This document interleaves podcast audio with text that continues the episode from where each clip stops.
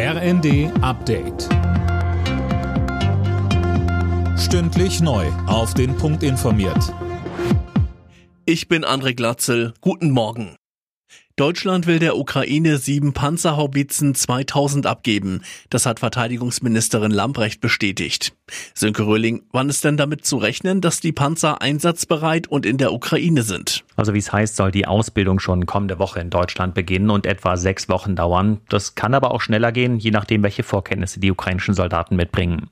Danach sollen die Panzerhaubitzen dann sofort in die Ukraine gebracht werden.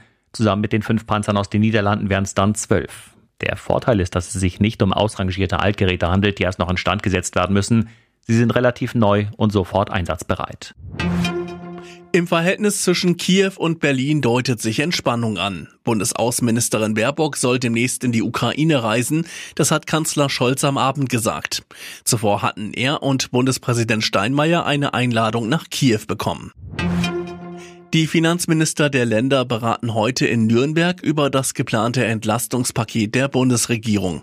Sönke Röhling, das sorgt in den Ländern für ziemlichen Unmut. Ja, Bayerns Finanzminister Füracker sagt, es ist schon skurril, dass der Bund eine ganze Reihe von Entlastungen beschließt, die die Länder mitfinanzieren müssen, die Länder aber selbst nicht gefragt werden und jetzt einfach so zustimmen sollen. Da erwartet er auch bei seinen Kollegen reichlich Skepsis. Er kritisiert zum Beispiel das 9-Euro-Monatsticket für den ÖPNV, das sei ein Bürokratiemonster, genauso wie die 300 Euro Energiepauschale.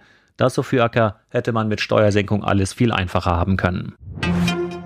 Eintracht Frankfurt steht im Finale der Fußball Europa League. Mit 1 zu 0 setzten sich die Frankfurter am Abend im Halbfinal-Rückspiel zu Hause gegen West Ham United durch.